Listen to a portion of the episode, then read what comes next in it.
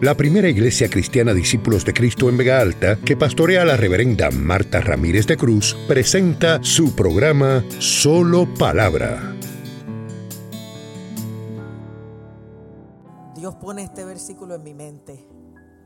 Si alguno quiere venir en pos de mí, niéguese a sí mismo, tome su cruz y sígame. Y yo, ah, pues sí, Señor, lo que tú digas. Y cuando yo lo consideraba, el Señor me decía, viste que es cualquiera. No son los religiosos, no son los buenos, los malos, los grandes, los pequeños, los boricuas, los indios, los chinos, cualquiera. Si alguno, pero es un sí condicional, porque las bendiciones sí tienen condiciones. Y este versículo precisamente nos presenta cómo es que vamos a disfrutar de los resultados. Es si alguno, cualquiera, viene en pos de mí. Fíjense que ya Cristo vino. ya Él dio su viaje del cielo a la tierra. Ya Él entregó su vida. Ahora Él te invita a venir tú a Él. A entregar la tuya. Y los brazos del Señor están abiertos para si alguno, cualquiera, quien quiera seas tú, si alguno quiere, porque esto no es obligado, esto no es por miedo, esto no es por presión, esto no es porque papi o mami me mandan, esto no es por complacer a nadie. Esto es porque tú quieres, porque tú lo decides, porque tú lo anhelas, porque de alguna manera hay un vacío en tu corazón que nada ni nadie lo ha podido llenar y tú estás buscando que dónde está aquello o aquel que pueda hacer la diferencia en tu vida que puede ya saciarte, que puede hacerte sentir completo o completa, que puede descartar todas tus otras opciones fallidas y convertirse en la alternativa de las alternativas. Porque Cristo no es una puerta, Cristo es la puerta. Aleluya. El camino. Santo es su nombre. Si alguno quiere venir, como ya dije, en pos de mí, y Dios me decía, en pos de mí, es yo al frente y ustedes atrás. Porque mucha gente quiere que yo los siga a ellos en sus planes, en sus agendas, en sus sueños. Y yo soy el que voy al frente. Es en pos de mí. Él es el Señor. Él es el que dirige el camino. Él es el que dice por dónde es. No eres tú. No es Señor, bendice mis planes. Bendice mi entrada y mi salida, no. Voy en pos de ti, por donde tú te tires, me tiro yo, por donde tú entres, entro yo. Di como Moisés, si tu presencia no va conmigo, no me envíes a ninguna parte. Aleluya. Es en pos de mí, dice el Señor. Si alguno quiere seguir en pos de mí, entendiendo los órdenes, empiece por negarse a sí mismo. Eso es lo que quiere decir, empiece por morir.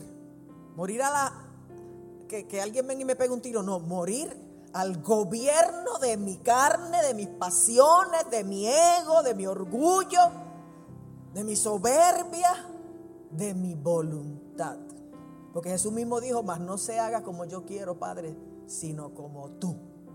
Y nosotros le vamos a decir a Dios cómo se a sacar las cosas. Cuando Jesús mismo, el Hijo de Dios, le dijo, no como yo quiero, sino como tú bendito y alabado sea el nombre del Señor.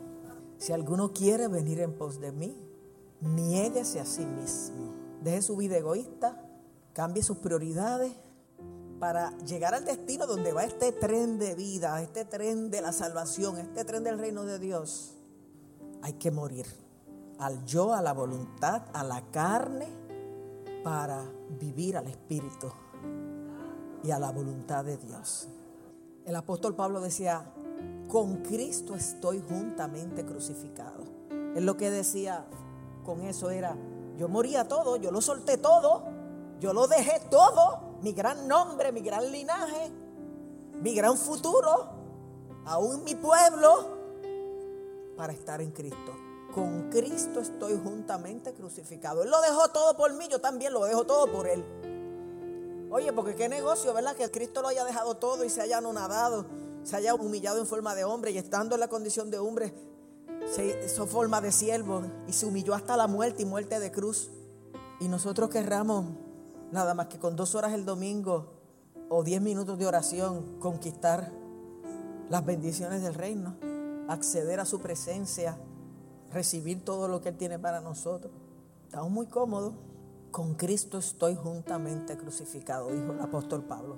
Y ya no vivo yo. Si Pablo estaba vivo, pero no estaba vivo para hacer lo que él quería, sino para hacer lo que Cristo quería. Y lo que ahora vivo en la carne, porque no, somos un espíritu por ahí, un fantasma flotando, no estamos todavía en este cuerpo.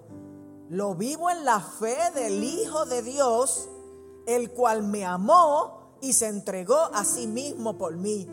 Quiere decir el cual pagó el precio de los precios, hizo de lo imposible posible para que yo pueda gustar esta salvación tan grande.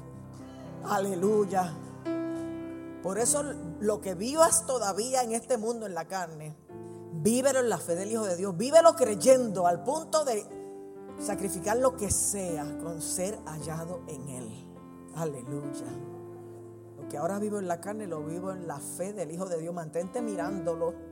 Mira, esta mañana yo estaba orando y me quedé mirando la ventana abierta y había bastante luz entrando. Y volví a cerrar los ojos para continuar la oración y lo que veía era luz en mis ojos. Usted ha mirado una bombilla prendida, ¿verdad? Y cuando cierra los ojos ve la luz. Cuanto más si mira el sol a pleno mediodía, si usted lo mira, cierra los ojos y ve esa brillantez todavía. Cuando yo cerré los ojos, yo dije, wow, todavía veo la luz. Eso me dice, eso es lo que quiero que se mantengan poniendo los ojos en Jesús para que aún con los ojos cerrados la luz los alumbre y brille y disipe toda tiniebla que pueda haber en la mente o en el corazón. Dios mío, tú estás pasado, hasta en un detalle tú me hablas. Mira a Cristo. Deja de mirar el problema, deja de mirar la humillación, deja de mirar la ofensa, deja de mirar las ofertas del mundo. Mira a Cristo para que tu vida sea inundada de luz y veas claro el camino y no caigas en trampas, ni en tentaciones, ni en cosas que no las dijo Dios. ¿Qué dice Dios? ¿Sabe que cuando Jesús pronunció estas palabras fueron exactamente después de la confesión de Pedro? Cuando Jesús le preguntó a los discípulos, ¿quién dicen los hombres que es el Hijo del Hombre? Hablando de él. Y los discípulos le contestaron, pues unos dicen que eres Juan el Bautista, otros dicen que eres Jeremías, Elías o alguno de los profetas. Y ahí Jesús le dice, ¿y quién dicen vosotros que soy yo? Porque la opinión que tú tengas de Jesús no puede ser la misma que, de, que tiene otro que no le conoce, que no ha visto su gloria, que no ha sido objeto de su amor, que no ha sido restaurado para salvación. No puede ser la misma. ¿Y quién dicen vosotros que soy yo? A mí no me importa lo que el mundo opine, que está en oscuridad de mi Cristo. Yo digo como Pedro, tú eres el Cristo, tú eres el ungido de Dios, el Hijo del Dios viviente, aleluya. Y es en ese contexto donde Jesús dice, y sobre esa roca edificaré mi iglesia y las puertas del Hades no prevalecerán contra ella. Entonces Jesús se lleva a los discípulos aparte y les dice, vamos a Jerusalén y es necesario que yo padezca mucho de los ancianos, los principales sacerdotes y los escribas, que eran los maestros de la ley, que yo padezca mucho, es necesario. O sea, se acaba de hacer una confesión de que Él es el Cristo, el ungido de Dios. ¿Y cómo empata eso con que es necesario que ahora yo padezca mucho del liderato religioso de mi época? De la institución que hoy, que sería análogo a hoy ser la iglesia. Yo creo que Cristo está padeciendo mucho de la institución religiosa de hoy día también. Los ojos de Dios están llenos de lágrimas por lo que ven su iglesia. Y no estoy hablando de ustedes, esto es un mensaje al mundo. Que no lo entiendas. Si has entendido por lo menos que Cristo es el ungido de Dios, el Hijo de Dios que ha venido a salvarte, tienes que aceptar que a pesar de eso, si fue para Él, puede ser también para mí y para ti. Es necesario que pase por unas cosas que tú no entiendes, que tú no quisieras pasar, pero que por alguna razón son necesarias para la eternidad, para el alcance de otros, si es que tu vida la consideras preciosa para ser de bendición a otros. Como le dijo Dios a Abraham, te bendeciré, pero serás bendición. Y no a, tres o cuatro, a todas las familias de la tierra. Mira el impacto que puede hacer tu vida si tú aceptas el reto, si tú obedeces, si tú caminas, aunque tengas que dejarlo todo. Deja, a Abraham también se le dijo, déjalo todo, deja tu tierra y tu parentela y la casa de tu padre a la tierra que yo te mostraré. Y haré de ti una gran nación y te bendeciré. Y serán benditas en ti todas las familias de la tierra. Porque del linaje de Abraham vino Cristo. O sea, esto es así, de esta manera. Y si fue así para los que fueron antes que nosotros y aún para Cristo, ¿cómo no va a ser necesario para nosotros aunque no lo podamos entender? Si no lo entiendes, bienvenido al club. Yo lo presido. Yo soy la presidenta de ese club. Es necesario que ahora yo padezca de los ancianos, los principales sacerdotes y los escribas, y que sea muerto, tanto padecer hasta que te maten, y que resucite al tercer día. Pero fíjate que cuando, tan pronto dijo de, que, de morir, lo otro como que no lo agarraron. Porque a veces tú no agarras el resto del plan de Dios porque te estancaste en la amenaza del sufrimiento y la muerte. Y Pedro llamó aparte a Jesús y le dijo, Señor, ten compasión de ti, que ninguna de tal cosa te acontezca. O sea, todo se trata de mí. Ten cuidado con el que te llama aparte y te diga, no permita que te hagan esto, no permita que te hagan lo otro.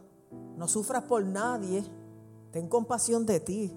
Jesús no vino porque tenía compasión de él. Jesús vino porque tenía compasión de ti, de mí, de nosotros. Pero aunque sea con buenas intenciones, hay gente que te va a dar un consejo que no te conviene. ¿Sabes lo que le dijo Jesús a Pedro cuando Pedro, porque lo amaba, porque lo quería proteger, porque creía que era injusto que él padeciera habiendo hecho tanto bien? Le dijo, ten compasión de ti, que ninguna de tal cosa te acontezca. Habiéndole dicho Jesús minutos atrás, no te lo reveló carne ni sangre, sino mi Padre que está en los cielos. Ahora le dice, apártate de mí, Satanás. Porque no estás poniendo la mira en, las cosas, en las cosas de Dios, sino en las de los hombres. Según los hombres te van a convenir unas cosas, pero según Dios no. Según los planes del hombre te van a convenir unas cosas, pero según los planes de Dios no. Cuidado donde pones los ojos, donde pones la mira. Pablo dice a los conocenses, ponen la mira en las cosas de arriba, no en las de la tierra, porque vuestra vida está escondida con Cristo en Dios. Cuando Cristo vuestra vida se manifieste, entonces vosotros seréis manifestados con Él en gloria. Eso dice la palabra. Aleluya. Así que lo que ahora vivo en la carne, lo vivo en la fe del Hijo de Dios, el que Él me amó y se entregó a sí mismo por mí. Trata de mirar las cosas con el lente de Dios y no con el lente tuyo ni el de la gente. Porque el lente humano está bien sucio y distorsionado. Es opaco comparado con el lente de Dios, que ve más allá aunque todavía no lo podamos saber o conocer. Por eso Pablo dijo, ahora conocemos en parte, pero entonces cuando estemos con Él, conoceremos como fuimos conocidos. Pero por ahora no se puede. Y es entonces, después que Jesús reprende a Pedro, que le dice, si alguno quiere venir en pos de mí, como quien dice, para donde voy, voy. Y lo que vine a hacer, lo voy a hacer. Entiendan o no, les guste o no, me amen y, quieran protegerme o no. De paso a todos ustedes, les quiso decir Jesús. Y también a todos nosotros. Si alguno quiere, esto es cualquiera, no ustedes porque son los apóstoles, los discípulos principales. Si alguno, si alguno quiere venir en pos de mí, niéguese a sí mismo. Hacia eso iba él hacia la cruz. El negarse a uno mismo significa cruz. Niéguese a sí mismo, tome su cruz, la suya, y sígame. Y Lucas lo dice más amplio, dice, niéguese a sí mismo, tome su cruz cada día, dice Lucas, y sígame. Porque cada día se te presentan desafíos, retos, oportunidades para afirmar tu fe o para negarla, para seguir a Cristo o abandonarlo. Cada día hay que decir, retomo mi cruz. Te sigo, Señor. Continúo donde lo dejamos. No hay de otra. Que no te pase como al hombre rico, porque se le llama el pasaje del joven rico, pero ahí no dice en ningún sitio que él era joven. Dice que había seguido los mandamientos desde su juventud. ¿Se acuerdan de ese pasaje en Lucas 18? Que vino aquel hombre y le dijo, Señor, ¿qué tengo que hacer para... Maestro bueno, pompeado, ¿Qué tengo que hacer para heredar la vida eterna? Porque tenía muchos chavos he heredado mucho y decía esto es fácil. Fíjate, ¿qué más? ¿Qué tengo que hacer para heredar la vida eterna? Bien pompeado. Y Jesús le dijo, ¿por qué me llamas bueno? Hay uno solo bueno que es Dios. No es que él estaba diciendo que él no era Dios o que él no era bueno. Era ver si el rico discernía quién era él. Ninguno es bueno sino Dios. Y dijo, los mandamientos sabes. No hurtarás, no adulterarás, no matarás, no dirás falso testimonio, honra a tu padre y a tu madre. Y él le dijo, todo esto, todo eso he hecho desde mi juventud. Qué bien estoy, ¿verdad? Pero se dieron cuenta que Jesús le citó los últimos mandamientos, los que tienen que ver en su relación horizontal y no en la relación vertical, que son los primeros. Amarás a Dios sobre todas las cosas. Y no tendrás falsos dioses delante de Él. No fabricarás ídolos ni te postrarás delante de ellos. Cuando él contestó eso, Jesús le dijo, pues vende todo lo que tiene y dalo a los pobres. Y tendrás tesoro en el cielo. O sea, si has cumplido los mandamientos horizontales, Amarme a mí sobre todas las cosas requiere derribar tus altares. Y en tu altar está la riqueza, la ambición. Y ambicionas la vida eterna como has ambicionado la vida terrenal. Y esto es diferente. Aquí se gana perdiendo, soltando, dando.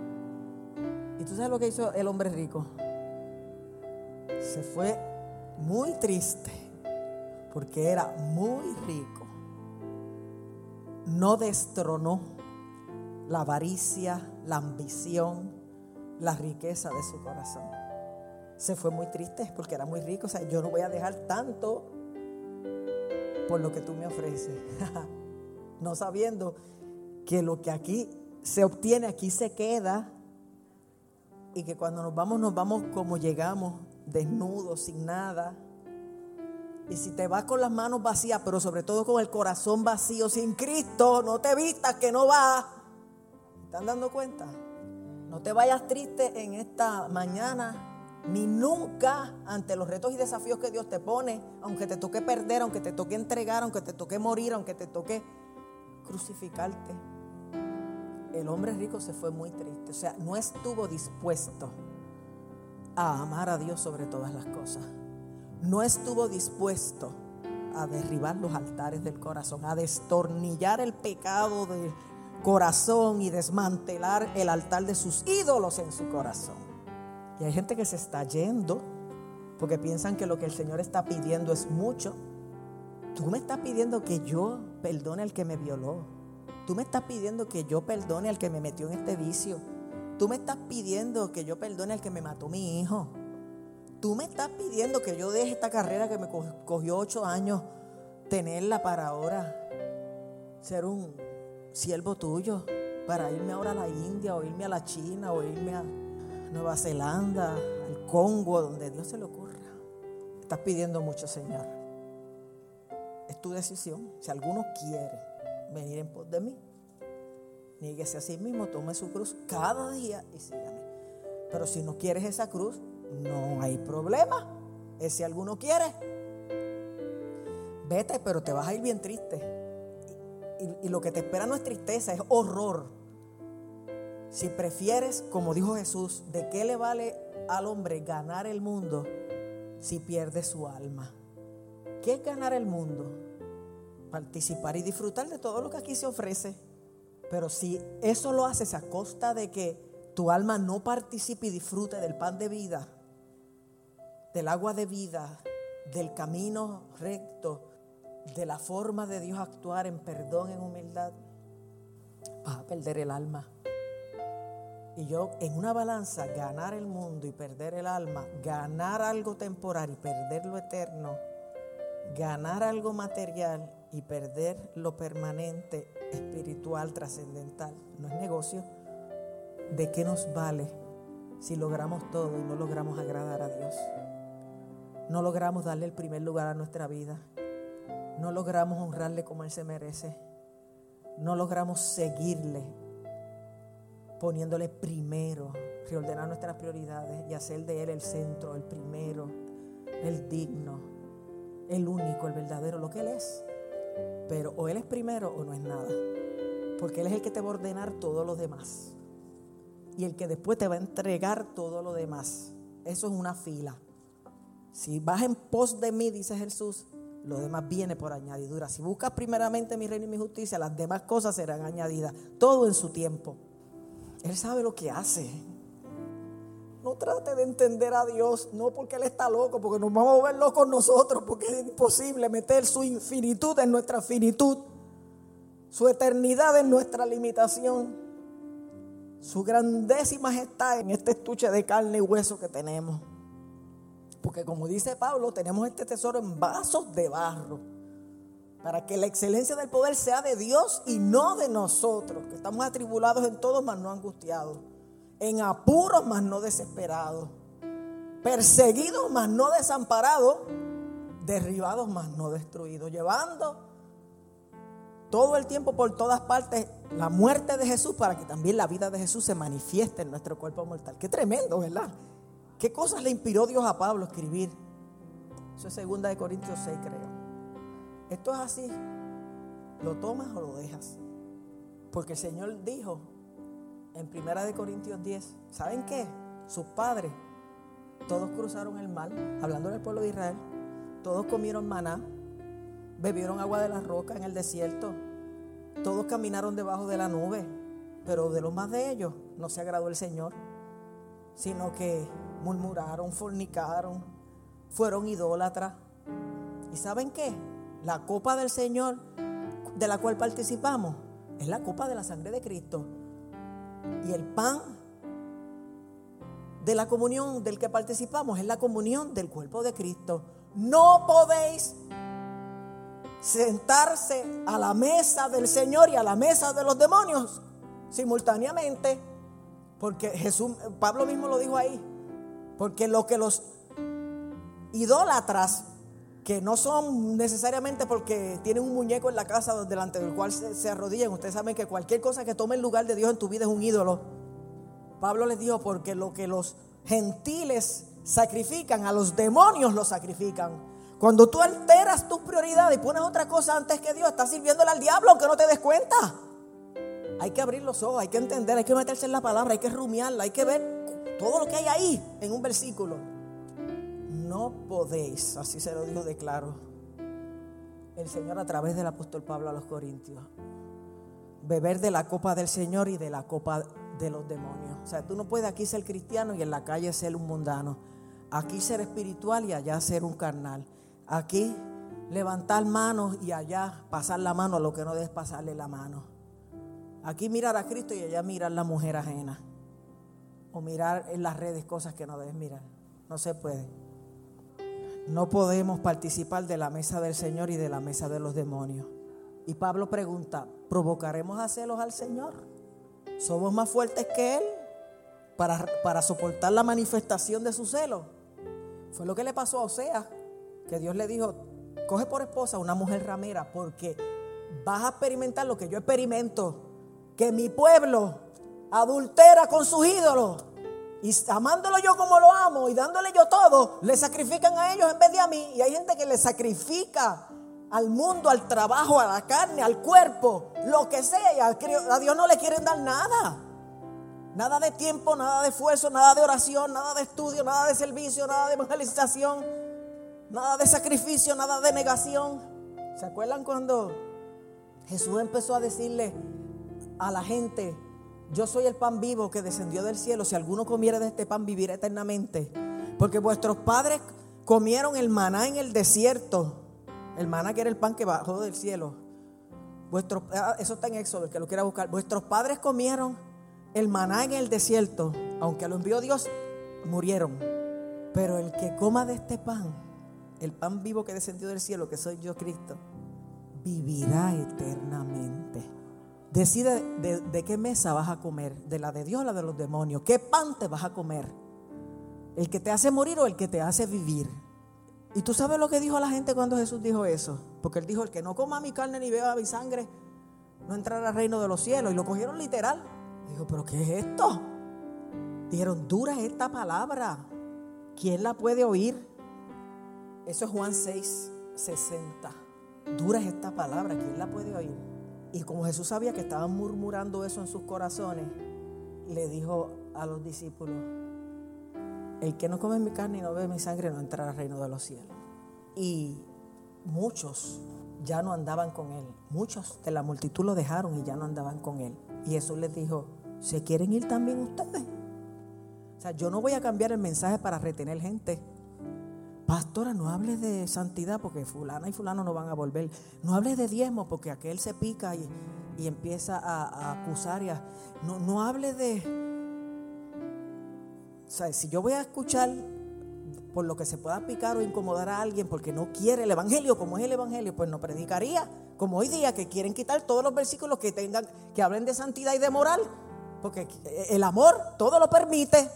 Mentira del diablo. Yo no voy a cambiar el evangelio. Cristo no cambió el mensaje.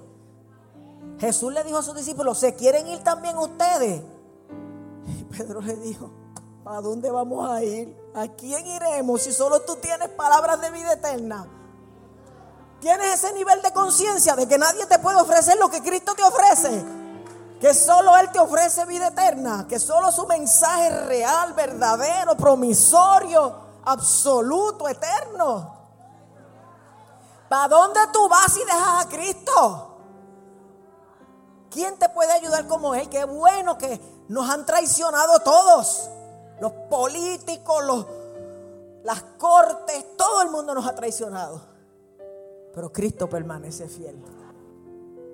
Porque el Señor dijo, si alguno quiere venir en pos de mí, niéguese a sí mismo, tome su cruz y sígame.